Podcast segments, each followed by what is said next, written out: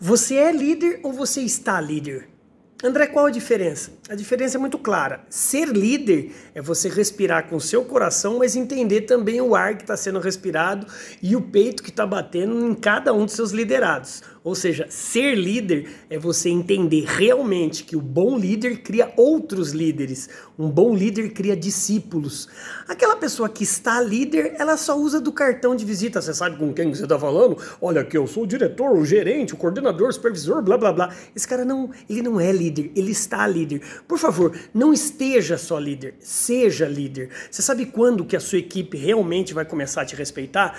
Quando realmente você estiver nesse papel, como se você estivesse dando uma aula, você é um professor e eles como alunos te respeitam, mas te respeitam querendo te ouvir, te assistir, não obrigados sentados ali ou ali na sua empresa. Pensa com carinho, seja líder, não esteja líder. Bora brilhar.